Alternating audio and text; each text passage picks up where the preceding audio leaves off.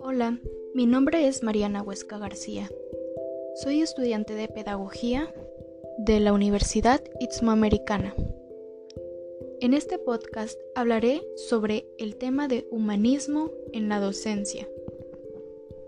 Como sabemos, las teorías humanistas están basadas en cambiar las actitudes de los estudiantes, enfocándose en un método de enseñanza donde se toman en cuenta las actitudes de cada alumno y personalizar la enseñanza, cubriendo así las necesidades individuales de cada uno. Se dice que desde los años 70 los maestros están dotados de motivación y recursos internos para así poder mejorar el ambiente educacional. Esto se basa como una concepción curricular de experiencias que se centran tanto en el desarrollo personal como en la satisfacción de necesidades.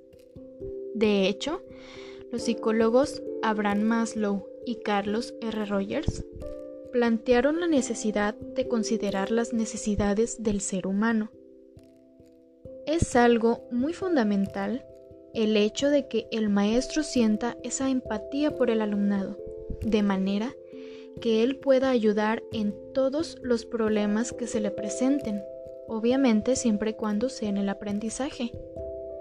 También tomando en cuenta la libertad de cada uno de ellos para que así el alumno pueda crear, innovar, aplicar y opinar de manera general, siempre y cuando la relación entre ellos sea respetuosa y mutua.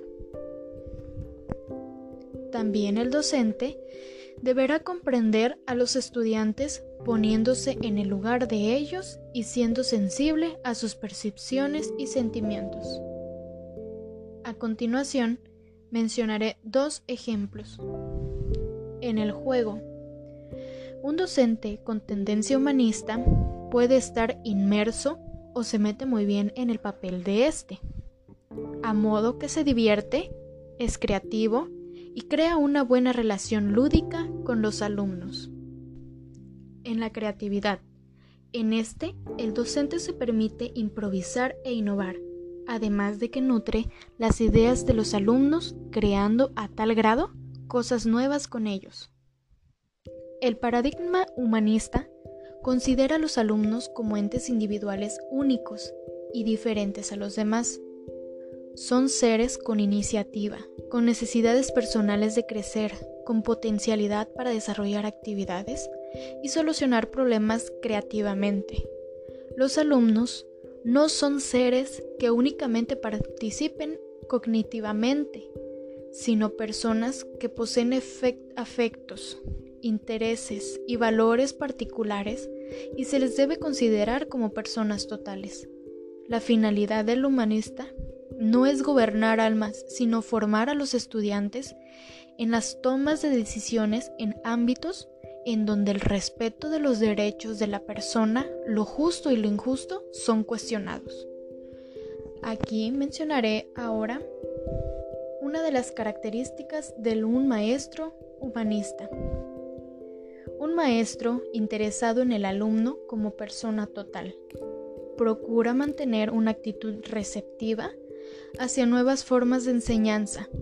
Fomenta el espíritu cooperativo, es auténtico y genuino como persona. Intenta comprender a sus estudiantes poniéndose en el lugar de ellos, actuando con mucha sensibilidad hacia sus percepciones y sentimientos. Rechaza las posturas autoritarias y egocéntricas. Pone a disposición de los alumnos todos sus conocimientos y experiencias, así como la certeza de que cuando ellos lo requieran podrán contar con él. Ser abierto ante nuevas formas de enseñanza u opciones educativas. Muchas gracias por quedarte hasta aquí conmigo. Espero que esta información te haya servido y espero que este podcast haya sido de tu agrado. Muchas gracias.